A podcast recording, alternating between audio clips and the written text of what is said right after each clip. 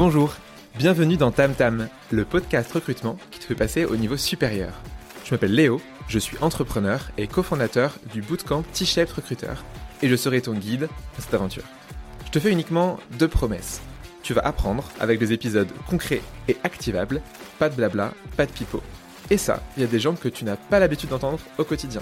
Les gens qui font le recrutement d'aujourd'hui.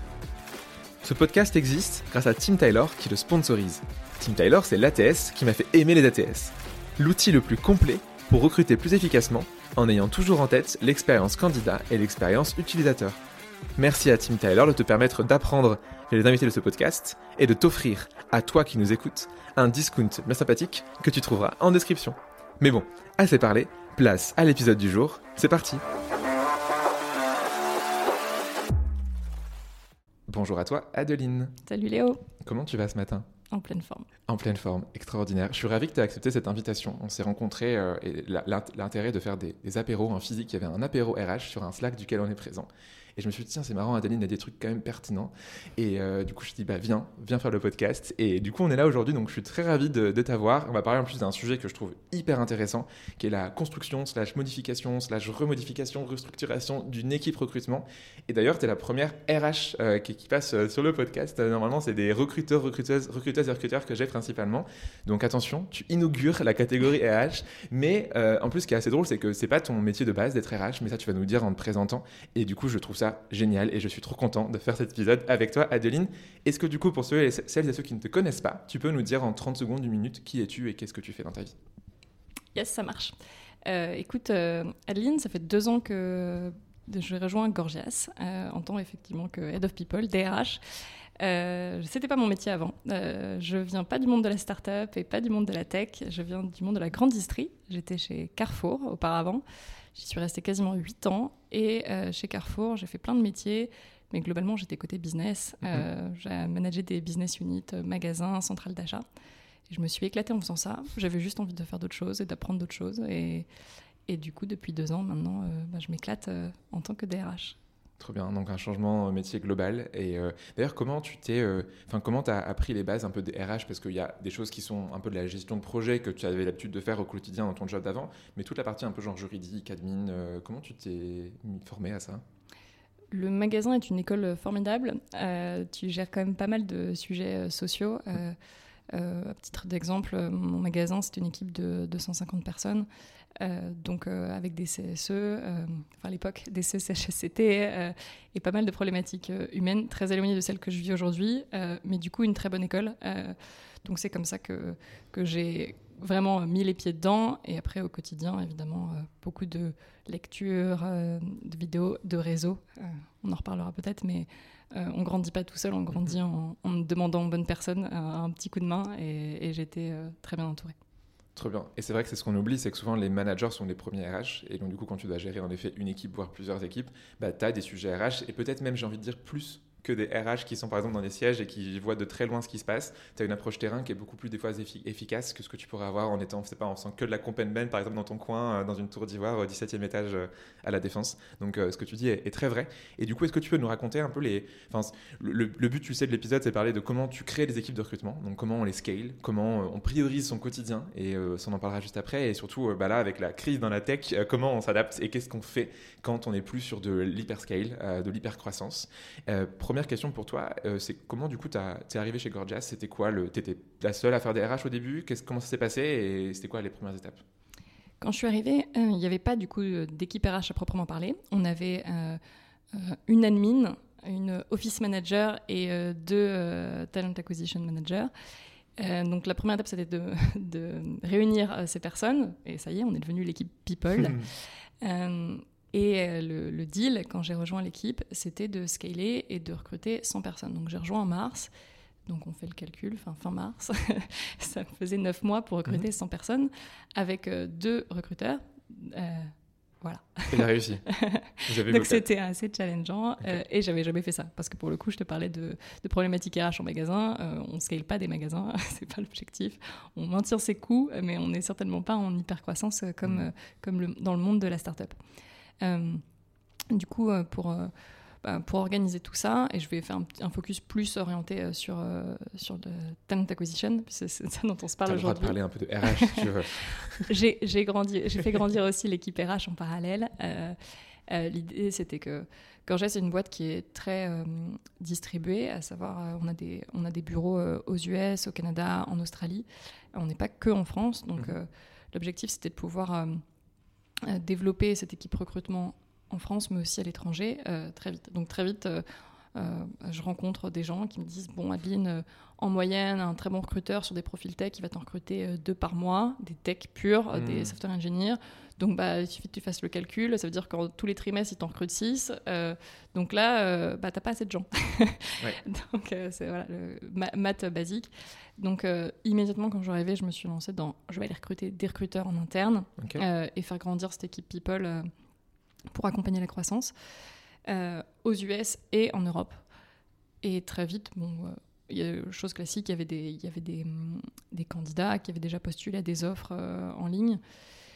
C'était dur le marché des US. Mm-hmm. je, je, me frotte à ça marche pas. Enfin, je rencontre des gens, mais en fait, je fais des interviews, je suis très contente et en fait, ils sont ils ont déjà pris une offre. Je découvre le. En fait, il faut que tu sois très, très, très rapide, ma vieille. C'est ça le problème majeur, ouais. ouais euh...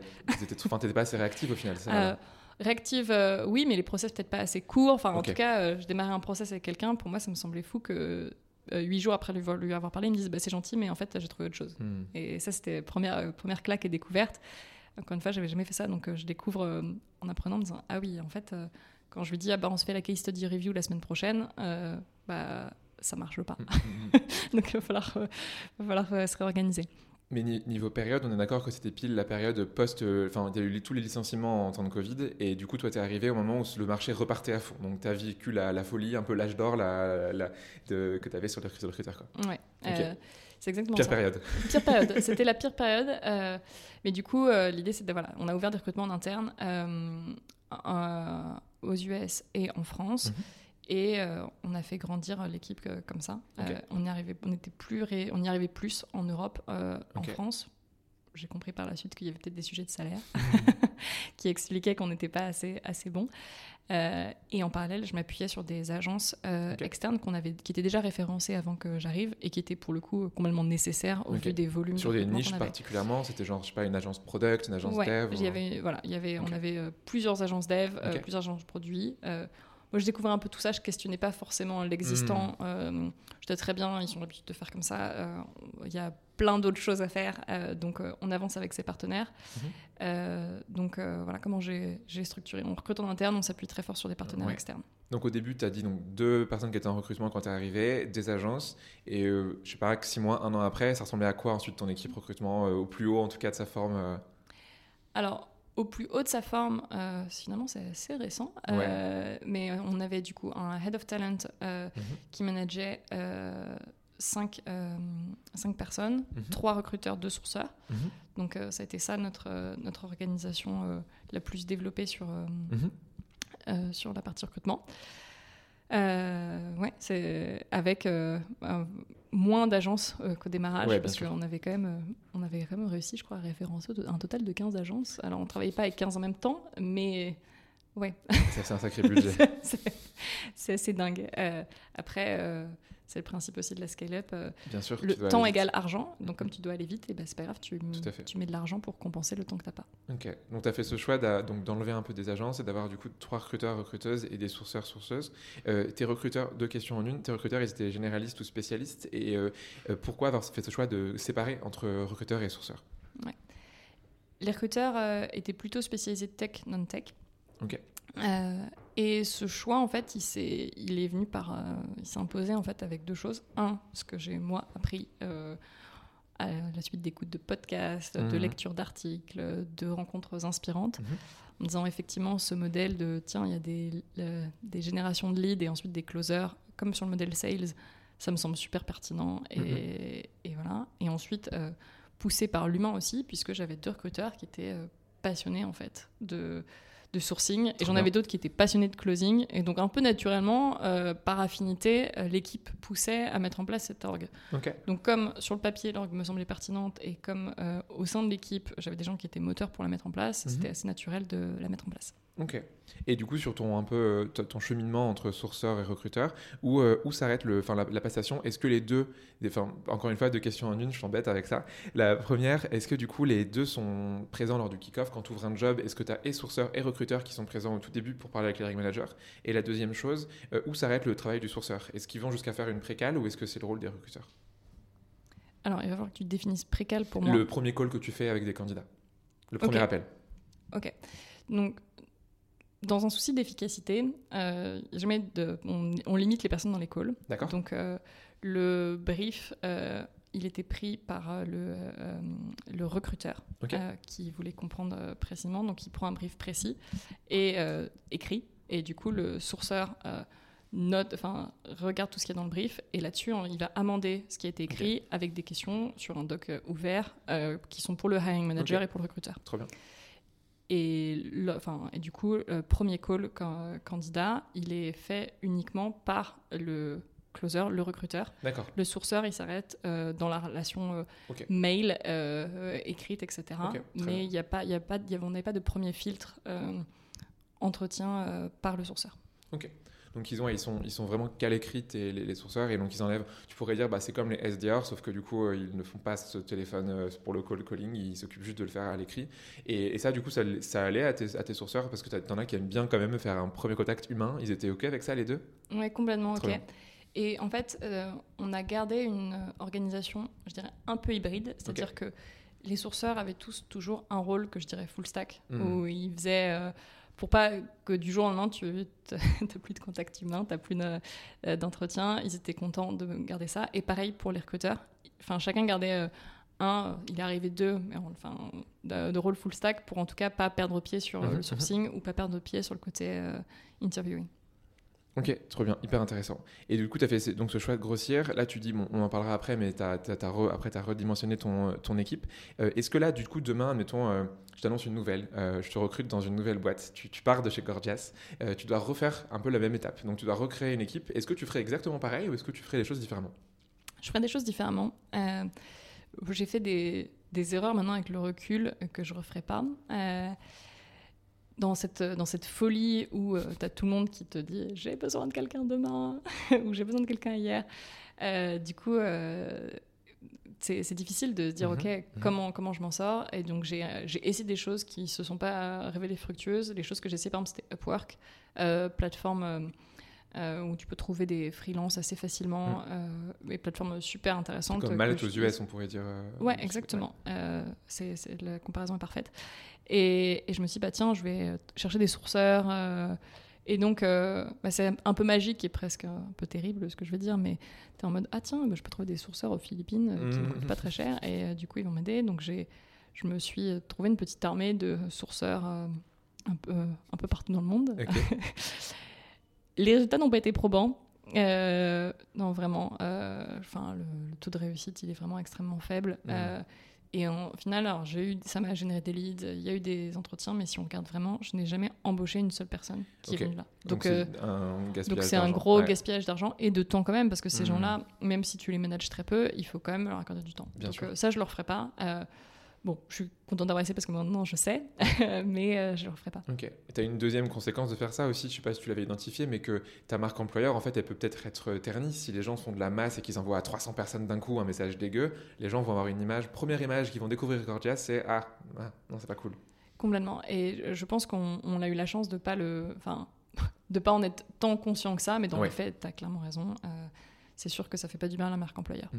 Donc, pas une bonne idée. Euh, donc, je ne referai pas ça.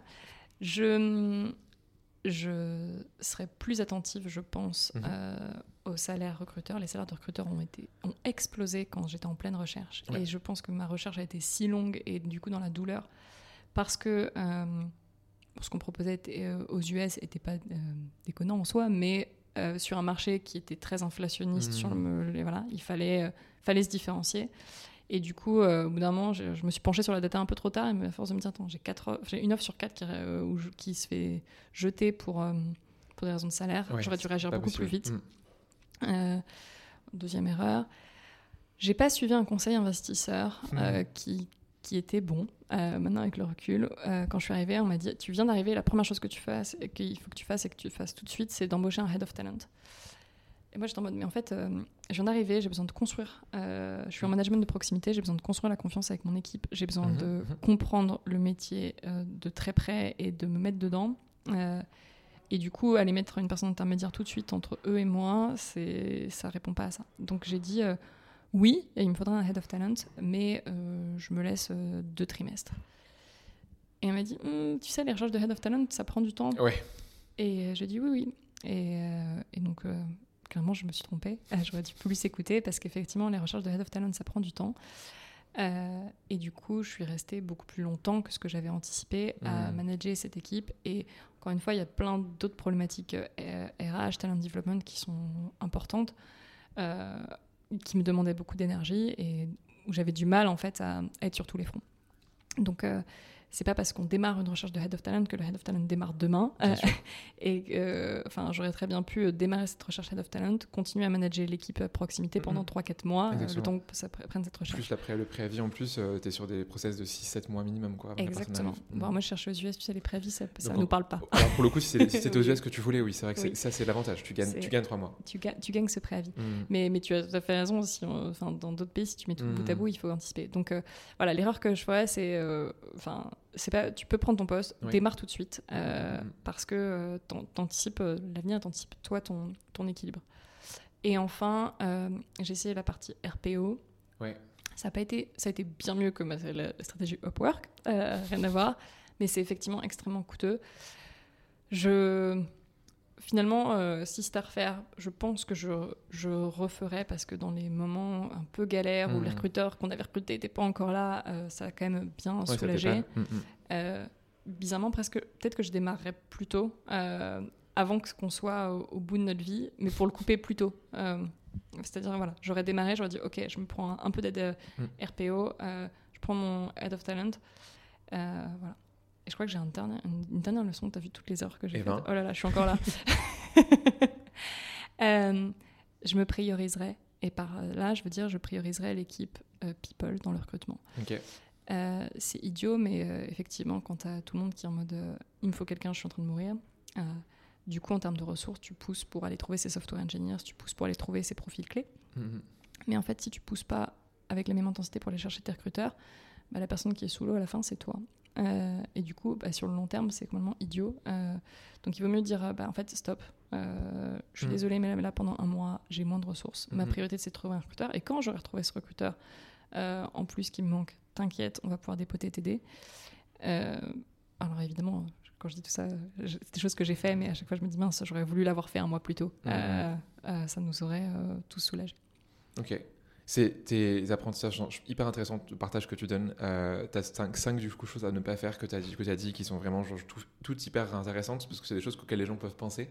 Et là, du coup, avec ton expérience, il fait Ah, peut-être que finalement, c'est pas une si bonne idée d'avoir typiquement des sourceurs aux Philippines, Euh, même si je suis sûr qu'il y a très, des très bons sourceurs aux Philippines. Mais, euh, mais du coup, c'est pas en effet, il n'y a pas de stratégie magique de toute façon dans le recrutement. Ce que je répète tout le temps, c'est ça dépend des circonstances, du contexte, de ton budget, de plein plein de choses, de l'état du marché, euh, etc., etc.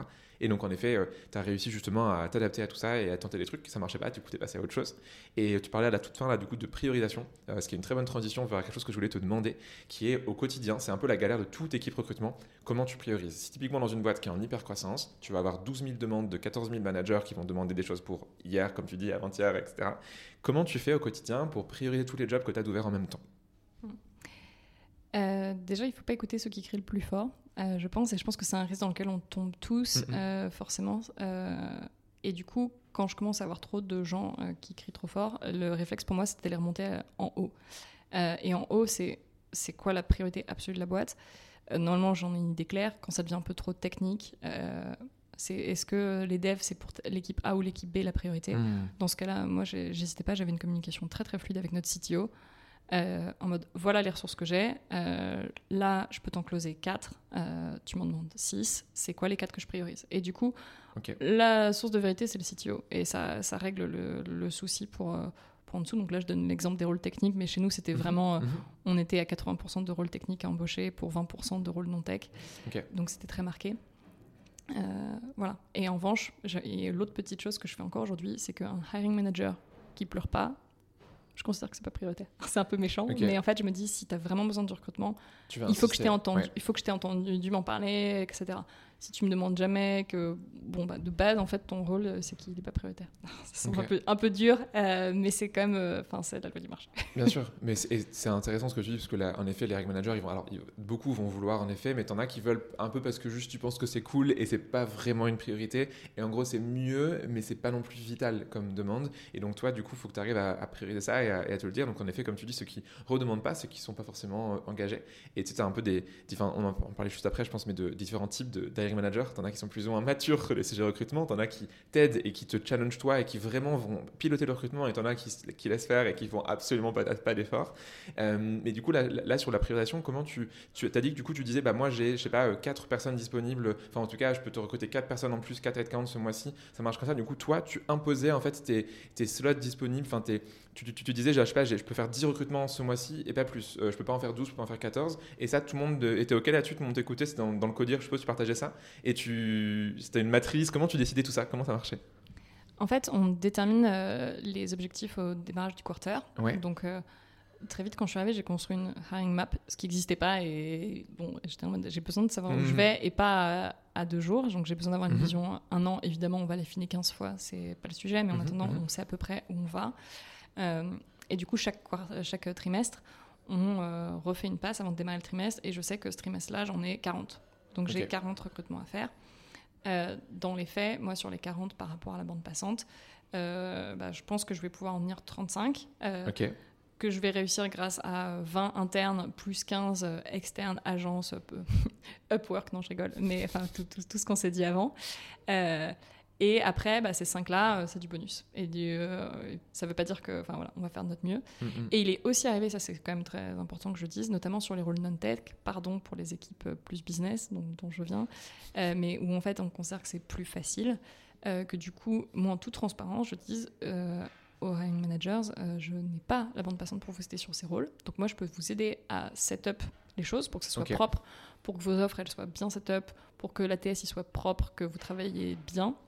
Donc je vous fais un setup, ça, euh, on va dire les 45 minutes euh, pour tout mettre au propre, etc je peux vous aider. En revanche, le recrutement, gestion des candidats, interviewing, etc., ça c'est vous qui gérez. Et moi, je ne pourrais pas faire plus que ça. Bien sûr. Et donc, très souvent, euh, c'est comme ça qu'on faisait. Euh, et très souvent, malheureusement, pour les équipes business, c'est en mode voilà, vous, vous avez le droit à, 45 minutes de setup euh, et des, un peu de conseils, évidemment, si vous avez des questions, des blocages, on est là tout le long. Et pour le closing, pour aider peut-être aussi niveau salaire et tout Ah non. Non, même pas. Chez, Gorges, on a un salarié calculateur, donc chacun fait, son, fait, son, closing. Ok, donc vraiment, tu avais 45 minutes au début et tu, en fait, tu les aides à, se lancer, tu leur donnes un peu la table dans le dos, allez, vas-y, cours. Euh, et tu es là pour euh, supporter de loin, mais tu cours pas sur la piste avec eux. Quoi. Exactement. Mais après, je plaisante, oui, sur, les, sur des questions d'immigration, sur des questions un peu techniques. Bien sûr. Euh, voilà, on, était, on était toujours là. Mais c'est si besoin, et du coup, c'est pas automatiquement. Quoi. Et du coup, tu te perds pas, en effet, ton temps à des choses qu'ils peuvent faire eux-mêmes directement.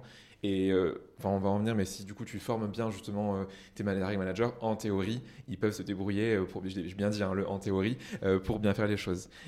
ok, hyper intéressant du coup. Et ça, tu partageais, donc tous les trimestres, tu changeais. Avais pas si en, je sais pas, en, cours de trimestre, on te dit, bah faut qu'on rajoute ça, c'est prio. C'était arrivé des fois de, je pense quasiment tous les jours, toutes les semaines. tiens, je sais pas, on a 5 postes en plus dans telle équipe qui se crée, alors que tu as déjà du coup ta, ta roadmap qui est faite pour ton trimestre. Comment tu t'adaptes à des nouveaux éléments prioritaires? Est-ce que tu peux déprioriser d'autres jobs? Comment tu fais? Bah, oui, c'est ce qu'on a fait. Euh, et ce que tu cites, ça arrive euh, typiquement dans les exemples de backfill. Tiens, j'ai euh, telle personne qui part. mais son rôle, il est clairement plus urgent que ce nouvel embauché qu'on avait mis sur telle équipe. dans ce cas-là, oui, ça repriorise.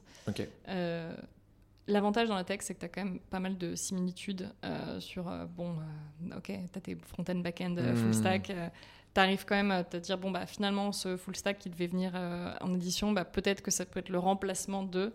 Donc on avait enfin je trouve qu'on n'en a pas trop souffert grâce au fait qu'on avait quand même des poules euh, de candidats assez énormes et qu'on arrivait à mhm. être malin et à dire bah tu vois en fait désolé mais ton candidat là en fait on pense qu'on va le mettre plutôt sur cette équipe là mais t'inquiète pas hein, on s'occupe de toi. Ouais. mais ça marche tant que les gens ont une personne dans leur équipe qui, qui fait le boulot et qui est au niveau c'est bon. Exactement Trop bien.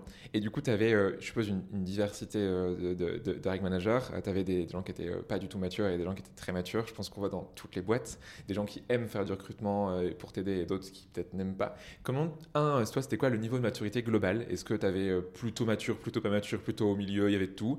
Et deux, comment du coup tu fais pour t'assurer qu'il soit au niveau en recrutement? Comment, c'est quoi les différentes choses que tu as mises en place pour pas qu'ils te sabotent ton recrutement après le kick-off? Moi, c'était une bonne surprise, plutôt mature. Ok. Euh, déjà parce que les, les, deux recruteurs qui étaient là quand je suis arrivée euh, étaient uniquement focus sur la partie tech. Hmm. C'était des tech recruteurs. Donc, du coup, tous les autres, bah, ils avaient été habitués à être toujours tout seuls.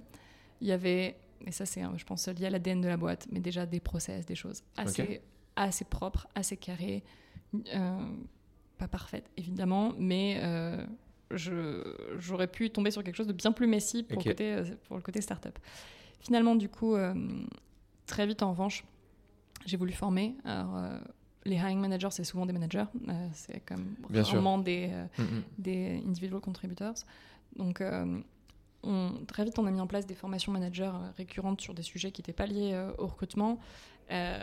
En, et du coup, derrière, il y avait comme cette notion de vachement responsabiliser les managers sur plein de choses, avec leur, exactement, sur les attentes des managers, à quel point en fait manager, tu es là pour faire grandir tes équipes de A à Z sur le cycle de vie. Et mhm. donc, euh, donc, en fait, euh, une fois qu'on a pu former un peu sur les, choses de base, euh, la formation hiring manager est arrivée très vite. Je crois deux ou trois mois après que je sois là, on a fait un, on a fait un gros playbook sur comment est-ce qu'on recrute, la notion de biais, etc.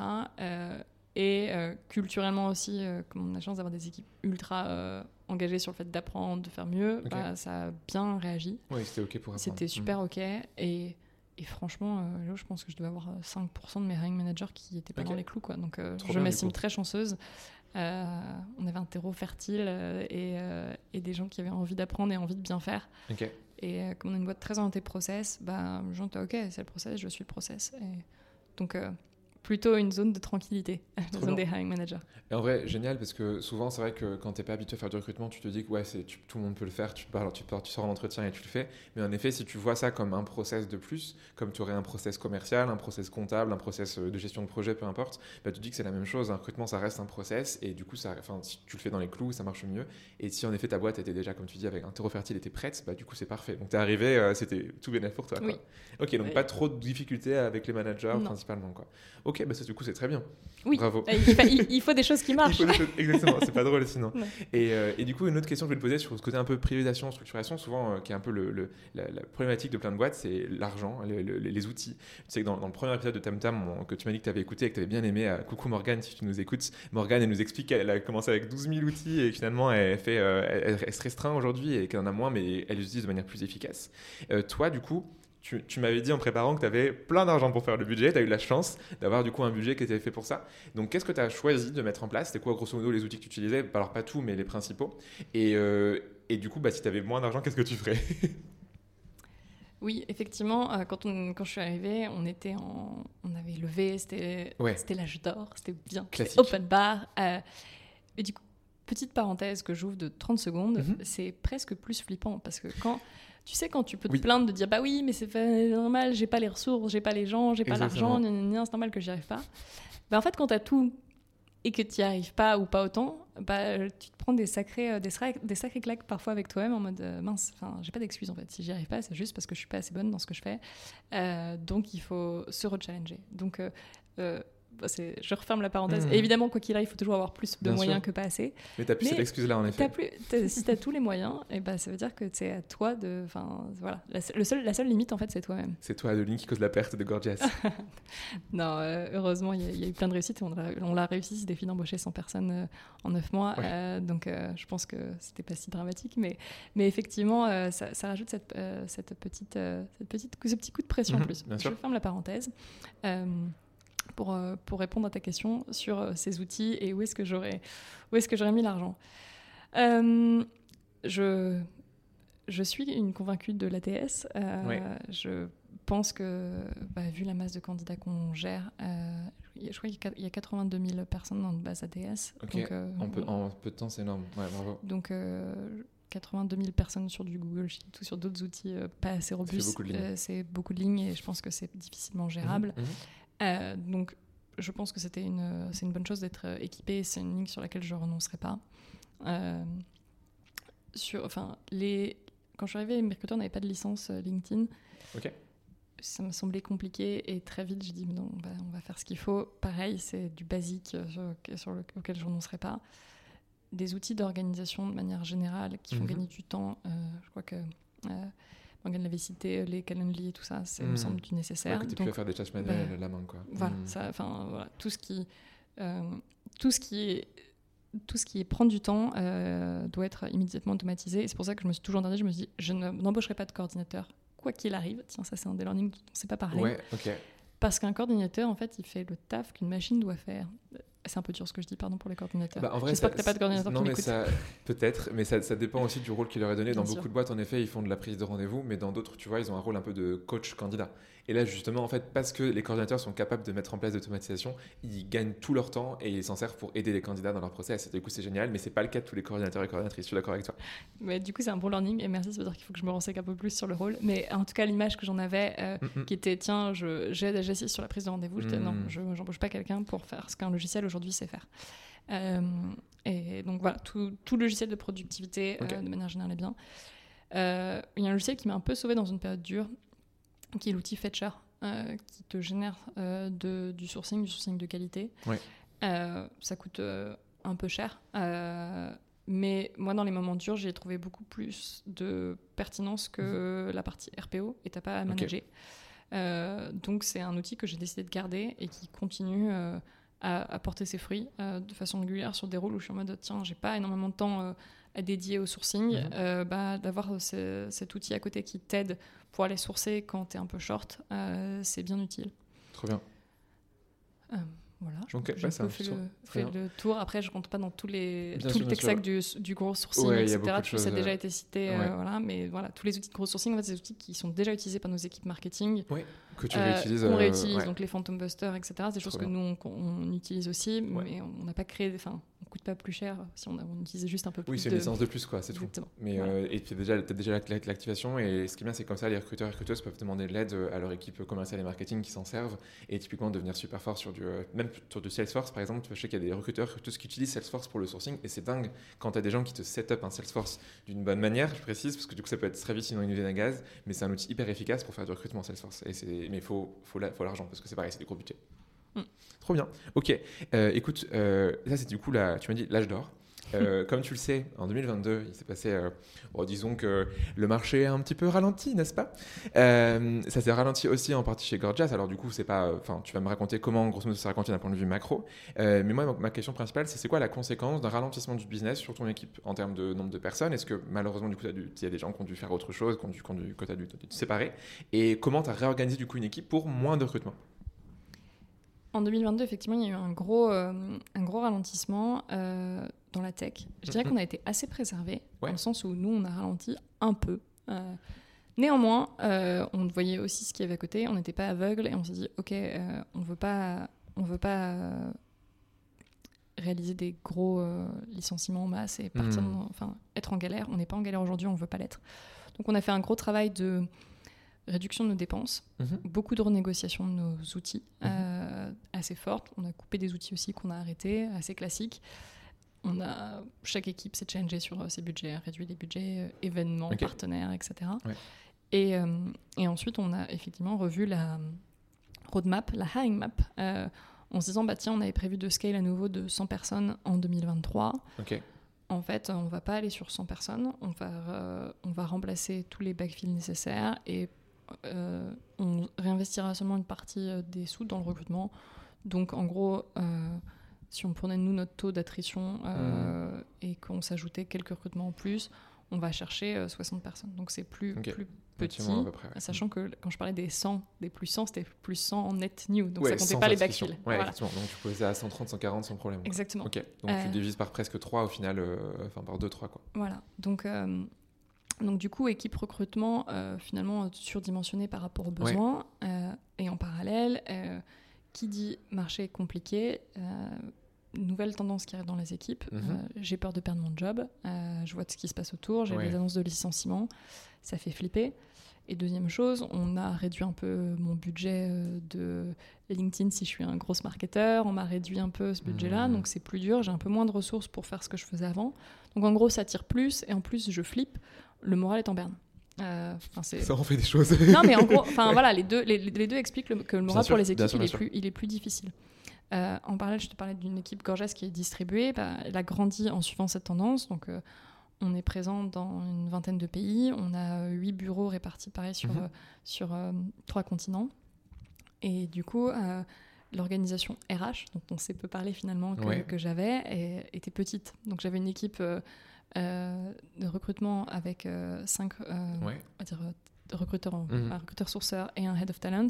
Mais à côté, j'avais, entre guillemets, que euh, euh, cinq personnes RH pour, euh, pour huit bureaux, euh, des continents, des lois de pays qui sont complètement différentes euh, et des équipes. euh, c'est pas assez par rapport à l'équipe. Parce que c'était quoi, du coup, là, euh, disons début 2023, c'était quoi 300 250. 250, ouais. Mm. Et, et voilà, avec la complexité que, que cela, que cela impose, euh, c'était pas idéal. Et, euh, et du coup, on va l'idée, c'est de se dire, bah, finalement, dans les recruteurs, euh, j'ai peut-être des, des- des changements à faire. Mhm. Donc en fait, euh, la réflexion, c'était de se dire, ok, c'est quoi l'équipe idéale? Euh. J'oublie qui est qui, parce que sinon, on, on- on- on crée des biais qui sont pas les bons. Je pense que l'organisation idéale, elle est, elle est entre ce dont tu as vraiment besoin et bien sûr euh, les skill sets, les qualités internes de, de tes équipes. Euh, donc moi, j'ai une organisation assez classique Mhm. où finalement, j'ai réorganisé avec une partie front, avec des HR business partners qu'on n'avait pas, et une partie back avec des experts, euh, avec euh, un compensation euh, specialist que j'avais pas, Mm. euh, compliance specialist, sustainability specialist, etc. Et du coup, l'idée étant que bah, les personnes front, les HR business partners, ils sont en lien direct avec les équipes et ils, ils sont proactivement sur les problèmes. Ils font que les problèmes qui sont des miettes restent des miettes, disparaissent Ouais. avant qu'ils deviennent des gros trucs. Et les experts construisent des choses, sont vraiment dans le build et sur des sujets touchy, travaillent main dans la main avec les HR business Hyper intéressant, ouais. Ouais. euh, donc sur le principe, j'étais ok, c'est ça l'orga qu'il nous faut. Comme ça, on va pouvoir accompagner vraiment plus les équipes dans la difficulté et, euh, et, les, et les managers euh, pour qu'on ait des process super bien appliqués et qu'on continue de scale sur des bases très stables. Mhm. Et donc en fait, ce que j'ai fait, c'est que je me suis posée par rapport à mon équipe recrutement en me disant, ok, par rapport aux besoins, finalement, trois recruteurs vont te suffire. Si je prends euh, 60 personnes, ça me fait 20 recrutements par recruteur. Euh, donc j'en ai deux en trop. Euh, et ce que j'ai fait par rapport au skill set, c'est que j'en avais un qui était très orienté data, un des sourceurs qui adorait la partie data euh, et la partie chiffres aussi. Et du coup, je me suis dit, en fait, je voudrais le, le- le- lui proposer de basculer sur la partie compensation, la partie Ok. rémunération. Trop intéressant. Et j'en avais une qui était une recruteuse qui, était, qui adorait tous les sujets de diversité et inclusion, qui était très sur ces sujets-là. Euh, et du coup, je l'ai fait basculer sur la partie sustainability au sens large, euh, ok. puisque sustainability, ce n'est pas que la planète, c'est c'était planète, people, ouais. exactement. Un peu la RSE, quoi, on pourrait Exactement. dire. Mm. Oui, euh, du coup, j'en oublie les mots français. Merci Léo. Il y a un mot pour ça. CSR en, en anglais. Corporate Social Responsibility, mais sinon en français, responsabilité sociale de l'en- de l'entreprise. Mais, mais en tout cas, merci. oui, voilà, exactement. Donc, et donc, en fait, j'ai une euh, discussion de vérité avec tout, avec eux. Euh, Donc, comment ça se traduit C'est que j'ai calé des 101 avec chacun. Euh, euh, ils ont tous flippé un peu parce qu'ils ont tous vu qu'ils avaient pris un 101 euh, Ouais. Bon. Euh, j'ai commencé le call en leur disant Je ne t'annonce pas que tu es viré, souffle un coup. Euh, voilà, et euh, je leur ai donné le contexte. Je leur ai dit, bah, en fait, les besoins de recrutement en 2023, ça va être 60, donc à, à 5, on est trop. Néanmoins, moi, j'ai des besoins sur l'équipe RH, et euh, je pense que, compte tenu de ce que tu aimes et de ton skill set, euh, je pense à un poste qui pourrait te plaire. Donc voilà ce que je te propose. Et écoute, euh, je trouve que ça a donné une impulsion incroyable à l'équipe. Déjà, j'ai eu énormément de gratitude de la Mhm. part de l'équipe en mode bah merci de pas me virer Bien sûr. parce que Ils j'attendais pas attachés à la hein. boîte en plus, je pense. Ouais, ouais, c'est- il c'est était pour très ça, attaché à la ouais. boîte. Mm. Euh, moi, ce qui me surprenait, je pensais pas. Merci de pas me virer. Ensuite, les personnes qui avaient un changement de poste étaient ravies. Ouais. Étaient en mode, franchement, euh, ça fait un peu flipper, mais c'est excitant euh, et Bah, c'est des nouvelles trop compétences content. à apprendre. Quand tu es sourceur, en théorie, tu as envie d'apprendre des choses. Donc ça aurait été bizarre sinon qu'ils le fassent pas. Exactement. Et du coup, et du coup, euh, bah voilà, j'ai dit Ok. ok, bah on se dit, on se dit que, que, euh, premier trimestre, euh, janvier, on démarre ça. Je leur ai annoncé ça fin octobre. Non, si ça, fin octobre. Ok. Donc j'annonce ça fin octobre. Je leur dis bah pendant deux mois on continue ce qu'on s'est dit, on a un quarter à, à finir. On démarre 1er janvier. Et combien de temps ça va durer? Minimum 6 mois. Dans 6 mois, on Mhm. se reparle, on verra les choses de Gorgias. On se verra aussi si ça vous plaît, etc., de comment Mhm. vous le sentez, et on fera un point. Mais la seule chose, je ne peux pas vous prédire l'avenir, je peux juste vous dire qu'on est parti pour au moins six mois comme ça. Euh, et, euh, et voilà. Et ça a démarré écoute, depuis le 1er janvier, et ça se passe très très bien. Euh, au-delà de mes attentes en fait. Donc je dirais pour l'instant, transition réussie. L'avenir me le dira avec plus de recul, mais, mais pour l'instant, transition réussie. Je trouve ça trop intéressant que tu aies fait ça parce que c'est pas le réflexe principal qu'auraient des boîtes. Elles se diraient bah, juste euh, on arrête et on recrutera plus tard et on reviendra en arrière, ce qui est du coup, quand ils pensent un peu aberrant. Et ce que tu fais du coup, c'est, on a le terme de cross-skilling que tu connais peut-être, où du coup tu prends une personne qui a des compétences, tu regardes s'il y a des compétences transférables et tu les apportes. C'est ce que tu as dit, tu vois, bah, la personne qui été douée en chiffres, Compenben, en fait, il y a une grosse partie de ce qu'elle pourra faire qui va être utilisée. Et la, personne qui, du coup, est attirée par le côté D&I va pouvoir aller côté RSE en rajoutant la dimension euh, écologique, te transformant à ça à côté. Et du coup, à la fin, tu as des gens qui sont satisfaits parce que justement, tu leur as donné une chance d'apprendre des nouvelles choses, de rester dans la boîte qu'ils ont aimé. En plus, ils ont construit parce qu'ils ont amené plein de gens qui aujourd'hui ont été recrutés et donc ils veulent pas aussi, euh, je pense, euh, perdre ce lien avec leur, tout, le- tout leurs nouveaux talents qu'ils ont eu. Et du coup, c'est vraiment malin ce que tu fais. Ça évite de faire des nouveaux recrutements et tu, tu- je pense que tu réengages encore plus tes collaborateurs et collaboratrices quand tu fais ça.